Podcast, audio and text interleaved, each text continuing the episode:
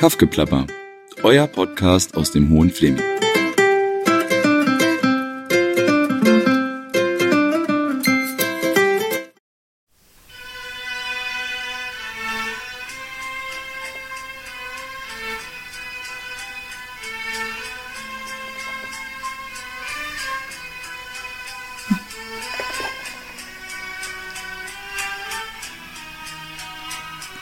So, hallo ihr Lieben. Ähm, ich bin heute in Schmerwitz und zwar bei Rasharu. Und ähm, was wir gerade gehört haben, war, wie ich gelernt habe, ähm, arabische Musik. Die Interpretin heißt Fairuz und die wird sehr gerne von ähm, im arabischen Raum von Menschen gehört zum Frühstück mit Kardamomkaffee, den wir hier auch gerade haben und selbstgebackenen sehr leckeren Plätzchen. Ähm, hallo Rascha. Hallo. hallo, willkommen. Vielen Dank für das äh, leckere Frühstück schon mal. genau, Rascha ist vor fünf Jahren ähm, aus Kuwait mit ihrer Familie nach Deutschland gekommen und lebt jetzt in Schmerwitz. Schmerwitz ist ein kleines Dorf, man kann es schon Dorf nennen, ähm, zehn Kilometer von Bad Belzig entfernt. Rascha, du hast mir erzählt, ihr habt die Jahre davor, zehn Jahre lang in Kuwait gelebt und davor in Damaskus, das ist die Hauptstadt von Syrien. Die erste Frage, die ich mir stelle, ist natürlich, wie war das für dich, hier auf dem Land in Brandenburg zu landen? Also ähm, es gibt äh, große Unterschiede zwischen Leben in Dorf oder Leben in Großstadt wie Kuwait oder Damaskus. Äh, ich bin äh, aus Damaskus. Äh, also am Anfang war sehr, sehr schwer für uns. Hier leben in äh, kleines Dorf, von nicht so viele Leute, keiner Supermarkt zum Beispiel. Ähm, ähm, aber jetzt, ich glaube, äh, es ist besser. Wir, wir haben gewohnt, weil Dorf ist immer besser für Kinder. Ihr habt drei Kinder, die sind alle in äh, Kuwait geboren und ihr seid dann mit denen zusammen nach Deutschland gekommen. Das war aber nicht euer Plan, oder? Also ihr hattet eigentlich vor, zurück nach Syrien zu gehen. Ja, ja, das war äh, unser Plan, äh, dass zum Beispiel in zu, 2012 äh, nach Syrien zurückgehen und da äh, leben. Aber leider jetzt unsere Wohnung in Damaskus ist kaputt wegen Krieg. Und wenn der Krieg äh, fängt an, im, am 2011, wir, wir haben gedacht, wir müssen einen anderen Plan machen, weil in Kuwait bleiben, das war sehr schwer und es gibt keine Stabilität in Kuwait. Und war für euch sofort klar, dass ihr nach Deutschland wollt? Ist äh, nein, ähm, wenn wir haben gedacht, wo sollen wir machen? Äh, wo sollen wir gehen? Entschuldigung. Äh, das war sehr komisch, weil wir, wir wussten gar nichts wo. Äh, wir haben gemacht Liste und schreiben einfach äh, Länder. Und äh, unsere Visa war äh, äh, nicht für lange Zeit äh, gültig. Deswegen haben wir in ungefähr 20 Tagen die Entscheidung ge gehabt. Das war sehr schwer für uns entscheiden, wo sollen wir gehen. Und dann für nach Deutschland. Wir haben entschieden. Und ihr seid dann erstmal wo gelandet? Erstmal ähm, in Deutschland, meinen, mhm. meinen Sie? Äh, in Berlin. Mhm. Mhm. Und für drei Tagen, wir haben versucht, in Berlin unsere Papiere zu, zu geben als Asyl. Wir haben nicht geschafft. Und dann, wir haben probiert in ähm, Frankfurt oder. Und es war sehr schneller. Und äh, in einer Tag, wir haben das alles geschafft. Du hast erzählt, deine kleine Tochter war damals noch acht Monate alt. Wie war das für dich? Also wie hat sich das angefühlt? Weil du hast irgendwie drei Kinder, das kleinste davon acht Monate, man geht in so eine ungewisse Zukunft. Ihr wirkt nach außen sehr äh, gefasst, du und dein Mann. Ist das so, also dass ihr in der Familie stabil wart oder gab es auch Angst und? Also es, es gab zwei un unterschiedliche äh, Gefühle. eine ist große Angst von Zukunft oder oder ein bisschen auch traurig, weil wir haben Verwandte, ganz viele Verwandte in Kuwait und in Syrien. Und ich habe meine Kinder gebracht von hier und es gibt keine, wir wissen gar nicht, wo sollen wir gehen oder so. Und es gibt keine Verwandte oder Freundin hier. Aber die andere Gefühl war, äh, ich habe als safe gefühlt ich habe etwas gut für meine Kinder gemacht, bringe meine Kinder hier nach Deutschland zum Leben und studieren. Das, deswegen Krieg, wenn, wenn man äh, denkt über Krieg oder nach andere Land gehen, also es gibt ganz viele Vorteile, äh, wenn wir denken, dass okay, ich gehe zum anderen Land, ich ich weiß, dass das ist schwer, ganz äh, äh, neue Sprache, neue Erfahrung, aber besser als Krieg. Hm. Und wie war das für dich? Du hast gesagt, du hast viele Freunde und Familie noch in Syrien, also auch in Damaskus. Die sind auch immer noch da. Wie war das für dich, wissen, dass die dort bleiben? Also es war sehr schwer. Ganz viele von unseren Verwandten versucht, dass äh, äh wir bleiben da und sagen, nein, nicht gehen, es würde immer besser sein und so. Aber wir haben gedacht, ich, ich glaube, es würde schlimmer, nicht besser äh, würde. Und ich möchte ein äh, Safety-Land oder ein sicher, ja, sicher Land für meine Kinder. Das war die wichtigste äh, Sache, dass sie bleiben gesund und äh, äh, bald äh, so weit von Krieg. Ähm, ja, war sehr schwer, aber wir haben das entschieden. Und wie war das dann für deine Kinder? Äh, waren die dann direkt einfach froh, hier zu sein? Oder war das am Anfang auch schwer? Weil das ist ja ein ganz neues Umfeld auch gewesen. Also die Kinder, sie schauen das nicht so viel, ich denke. Ich glaube, das war, sie waren auch ein bisschen traurig am Anfang, aber sie haben es schnell gewohnt. Aber die Kinder schauen das nicht. Und ihr wart ja dann relativ schnell sehr mutig. Ihr seid im 2015 gekommen und 2019 habt ihr in Bad Belzig einen syrischen Imbiss- und Lebensmittelladen mhm. eröffnet. Mhm. Ähm, das ist ja relativ schnell und mhm. auch mutig. Manch einer, der hier auch schon länger lebt, sozusagen, mhm. ähm, gründet nicht so mutig. Ähm, wie kam es dazu?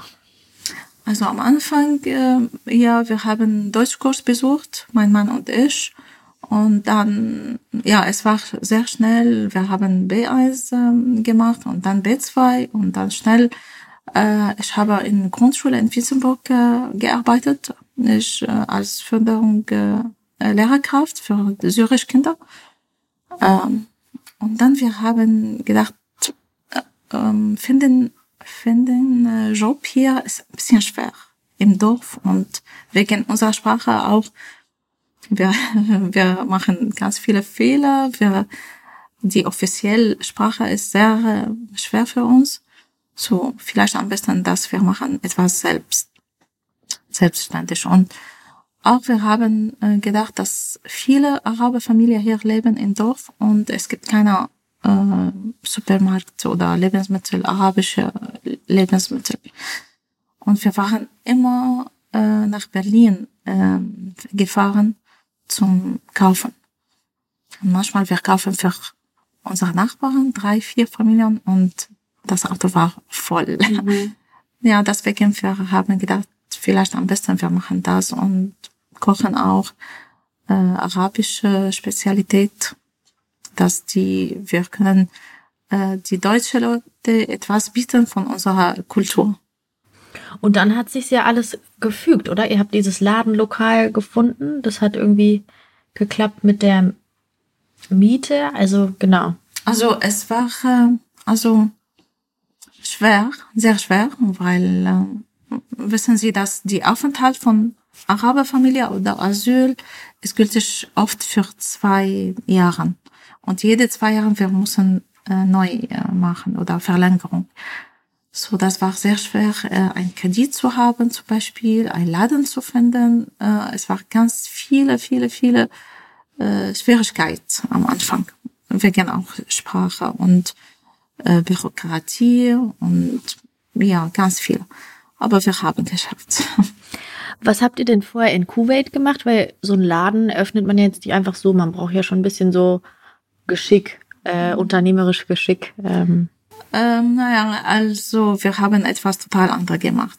Roger war in Autofirma äh, arbeitet als äh, Sales und ich habe in Perfume und Cosmetics Firma äh, gearbeitet für ungefähr zehn Jahre als Marketing. Ah ja. Mhm. Okay. So, wir haben gemischt unsere Marketing-Erfahrung und Sales-Erfahrung in diese Laden zum äh, schaffen. Und den Laden gibt's jetzt seit vier Jahren. Äh, ich finde, man kann ihn ja fast kaum wegdenken. Also ich komme gerne zu euch essen. Ihr habt Falafel und dreimal in der Woche auch sehr leckere syrische Gerichte. Ähm, was würdest du sagen jetzt nach den vier Jahren? Ähm, hat es sich gelohnt? Läuft es gut? Also läuft gut. Mm, also zu viel Arbeit. Ähm, manchmal wir sind kaputt am, auf, äh, am Ende vom Tag, mein Mann und ich. Aber vor Corona, ja, läuft gut. Jetzt sehr schwer, weil nicht so viele Leute sind draußen. Ähm, äh, nicht so viele Catering zum Beispiel. Vor Corona, wir haben ganz viele Catering gemacht für Seminar oder Party, mhm. äh, Ferien, ja. Äh, feiern, Entschuldigung. Aber jetzt leider darf man nicht treffen oder Party machen. Ja, deswegen ist es sehr schwer jetzt. Ja. Hm.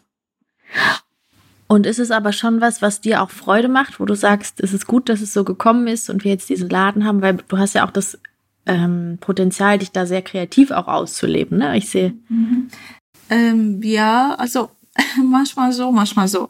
Wenn wir sind sehr müde, wir sagen, oh, das ist zu viel für uns. Aber mit, wenn wir zum Beispiel äh, gucken oder hören, die äh, gute Positiv-Vibes von die Leute in äh, Dorf und in Bad Belzig. Manche Leute sagen, dass diese Geschäft, äh, dieser Laden ist als Geschenk für Bad mhm. Belzig. Und wenn sie sagen das, wir sind sehr, sehr froh und wir sagen, das ist gut, dass wir haben das gemacht. Ja. Mhm. Ich bin auch sehr froh, dass es euch gibt. Wie ist denn das? Es war ja nicht nur die Idee, dass ihr Lebensmittel verkauft und Essen, sondern schon auch so ein bisschen, dass ihr die syrisch-arabische Kultur auch mhm. ähm, sozusagen weitertragt oder hier lebendig haltet? Ja, also wir haben ungefähr drei oder viermal Präsentation über Syrien äh, gemacht.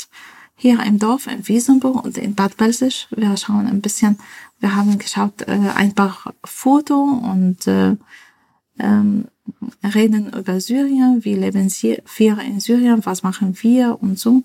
Und das war total schön, weil ganz viele Leute wissen gar nichts über Syrien. Mhm. Vor dem Krieg, äh, meine ich, vielleicht jetzt, die wissen auch die, nur die äh, schlimme Sachen, das passiert. Aber wir, wir wollen, dass äh, die Leute wissen über Syrien mehr. Und wir haben ganz viele Planungen. Hoffentlich nach dem Corona, wir schaffen das zu, äh, zu machen. Was habt ihr geplant? Also zum Beispiel Kochkurs, dass wir kochen äh, zusammen, äh, Araber, deutsche Leute zusammen. Äh, und wir essen zusammen, wir reden ein bisschen auch über Syrien, wir schauen mehr Fotos und mehr reden mehr über Syrien zum Beispiel. Und wir haben Planung auch äh, äh zum Beispiel Musical äh, Event zu machen. Auch äh, spielen, Musik spielen zum Beispiel, deutsche Leute mit Syrer Leute, Araber Leute, ganz verschiedene äh, Nationalität. In eurem Lokal oder sucht ihr noch ein größeres? Also wir suchen ein größeres ja. oder wir, wir können eine große Saal mieten zum ah, Beispiel ja, stimmt. einmal im Monat. Ja. So. Mhm. Ach toll. Ja, ich finde immer Treffen zwischen verschiedenen Nationalitäten ist sehr, sehr gut. Gibt es etwas, wenn du sagst, so was du am meisten vermisst an deiner Heimat? Ähm, also es gibt viele, viele Sachen. Zum Beispiel die Treffen mit Verwandten, mit Freunden. Ähm, ja, Kaffee trinken morgen mit, mit ganz viele Leute, mit Verwandten. Ja, das was, ähm, das ist unser Heimweh. Ja. Und wenn du jetzt wüsstest, ähm, der Krieg wäre vorbei und du könntest zurückgehen, würdest du zurückgehen? Als Besuch, Aber als Leben, ich, ich finde das sehr schwer und wir haben diese Planung nicht. Ja. Weil wir können, äh, meine, meine Kinder können nicht nochmal da leben. Mhm. Sie, sie haben gewohnt hier und ich möchte, äh, dass meine Kinder entscheiden, äh, welche Universität sie möchten studieren hier in Deutschland. Und sag mal, jetzt seid ihr hier in äh, Schmerwitz gelandet, also im Hohen Fleming. Jetzt lebst du vier Jahre sozusagen auf dem Dorf. Ist das jetzt für dich gut so oder hast du auch schon mal überlegt, oh, irgendwie eine größere Stadt, Potsdam, Berlin oder Am Anfang, ja, wir haben das gedacht und wir, es war eigentlich sehr langweilig für uns hier. Aber wenn wir haben ähm, äh, mit die Leute Freundschaft ge gehabt hier, ähm, wir, und wenn zum Beispiel wir reden über unsere Nachbarn hier, für unsere Freundin in Berlin, es gibt ganz große Differenz, weil hier die Leute, immer im Dorf, die Leute sind sehr freundlich, sehr nett, sie haben uns sehr geholfen am Anfang und bis jetzt. Äh, aber in Großstadt, ich denke, dass die Leute wissen eine andere nicht. Und ähm, ja, ich, ich glaube, das ist die Vorteil, im Dorf äh, zu leben. Und für Kinder auch. Es ist super schön und äh, mehr sicher. Das war ja hier am Anfang schon besonders, weil es in Schmerwitz viele Leute gab, die so eine Art Willkommensgruppe gemacht haben. Irgendwie, das lief auch über WhatsApp oder so. Ich habe das nicht so genau mitbekommen. Ähm, war das für dich unterstützend, dass du wusstest, okay, äh, ich kann die Leute fragen oder? Ja, ja, sehr. Wir äh, haben, äh, wir haben ganz viele Leute, zum Beispiel unsere Nachbarn, sie haben uns immer geholfen in Papier am Anfang. Wir haben äh, mit ein anderer Englisch gesprochen am Anfang, bis wir haben die Deutsch gelernt zum Beispiel. Und ähm, wissen Sie, dass die hier ganz viele Papier und Bürokratie und wir wissen gar nicht über diese Regeln. So, das war äh, ja sehr unter Förderung und Unterstützung für uns. Ähm, deine Kinder gehen aber in Belzig auf die Schule. Das ist Ja. zehn Kilometer von ihr. Fahren die mit dem Bus oder fahrt ihr die immer? Weil das ist ja schon so ein Problem, ne? Die, die Anbindung. Äh, Also ja, die Verbindung hier ist ein bisschen schwer, weil äh, ich glaube nach äh, halb sechs es gibt keinen Bus und Samstag und Sonntag ähm, auch keine Verbindung. Man muss äh, mit dem Bürgerbus sprechen und Termin machen. Das ist ein bisschen schwer. Aber für die Schule es gibt kein Problem, weil am Morgen und mittags es gibt immer Bus. Sie fahren nach Bad Belzig. Äh, beide meine Söhne, beide sind im Gymnasium, 8. und 6. Klasse. Und äh, meine Tochter äh, geht in die in die äh, Kita in Wiesenburg. ja, ja. Mhm. Und da müsste sie aber hinbringen. Äh, ja. Aber ein Auto braucht man hier auf dem Land schon, ne? Das ist jetzt anders als Ja, ja, stimmt. Man braucht ein Auto.